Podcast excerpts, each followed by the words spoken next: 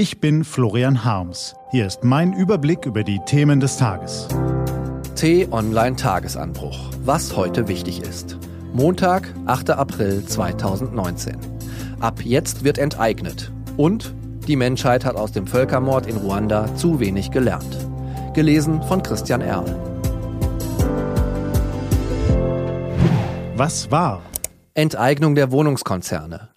Das war ein denkwürdiger Aufmarsch. Zehntausende Menschen haben am Wochenende gegen steigende Mieten protestiert. In Berlin begann gleichzeitig ein Volksbegehren zur Enteignung großer Wohnungskonzerne. Ein einmaliger Vorgang in der Geschichte der Bundesrepublik. Er verdeutlicht, wie groß das Problem in vielen Städten geworden ist. Indem die Politik das Thema Wohnen jahrelang im wahrsten Sinne links liegen ließ, hat sie den Markt den Immobilienfirmen überlassen. Das ist ungefähr so, als würde man Katzen die Gestaltung des Aquariums anvertrauen. Dementsprechend prekär ist die Lage heute. Und dementsprechend große Schlagzeilen hat die Meldung gemacht, dass auch Grünen-Chef Robert Habeck Enteignungen von Immobilienkonzernen für eine gute Idee hält. Angesichts der enormen Beliebtheitswerte von Herrn Habeck traut man sich kaum, ihm zu widersprechen. Der Mann wird schon wissen, was gut für uns ist. Dann sollte man aber wirklich konsequent sein und alle enteignen, die ihr Business auf Kosten der Allgemeinheit betreiben. Die hat ja nicht nur ein Anliegen an günstigem Wohnraum, sondern auch am Schutz der Gesundheit, an einer intakten Umwelt und an einem stabilen Finanzsystem. Also starten wir bitte eine konzertierte Aktion und enteignen die Inhaber sämtlicher Fastfood-Ketten, aller großen Fluglinien und Banken, die Tabak- und Autokonzerne Dito und wo wir schon mal dabei sind, bitte auch die Hersteller von Kaugummi.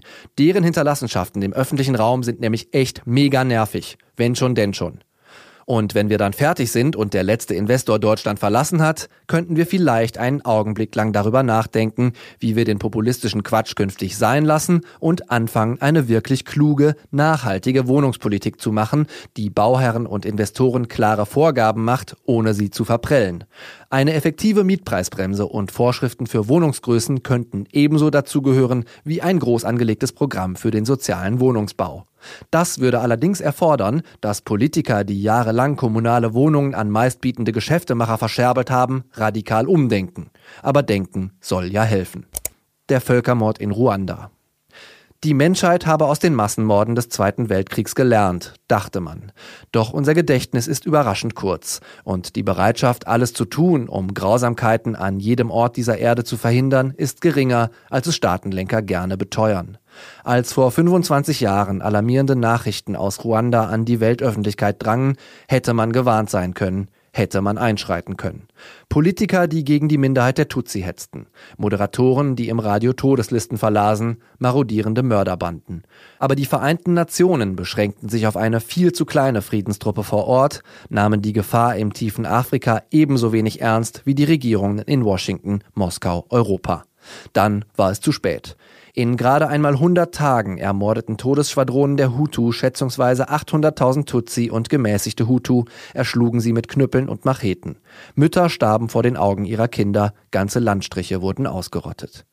Wenn wir uns heute an dieses Grauen erinnern, wenn wir die Gedenkveranstaltungen in Ruanda sehen, dann sollten wir uns auch dieses Versagen der Weltgemeinschaft vergegenwärtigen. Sind wir heute besser gewappnet, um Massenmorde zu verhindern? Schauen wir zu den Rohingya nach Myanmar oder in den Jemen, dann fällt die Antwort kurz aus. Sie lautet Nein. Vielleicht ist das die Nachricht, die uns am heutigen Tag am meisten zu denken geben sollte. Was steht an? Auf t-online.de geht's heute auch um diese Themen. Beim Bürgerdialog im Schloss Bellevue diskutiert Frank-Walter Steinmeier heute mit deutschen und französischen Wissenschaftlern über die Vertiefung der Europäischen Wirtschafts- und Währungsunion. Die Rechtspopulisten eröffnen heute in Mailand den Europawahlkampf. Und die Angriffe auf die EU bereiten auch dem deutschen Mittelstand wachsende Sorgen. Das war der T-Online-Tagesanbruch vom 8. April 2019. Produziert vom Online-Radio- und Podcast-Anbieter Detektor FM. Wenn Sie uns auf iTunes hören, lassen Sie uns doch gerne eine Bewertung da. Vielen Dank. Ich wünsche Ihnen einen angenehmen Wochenstart. Ihr Florian Harms.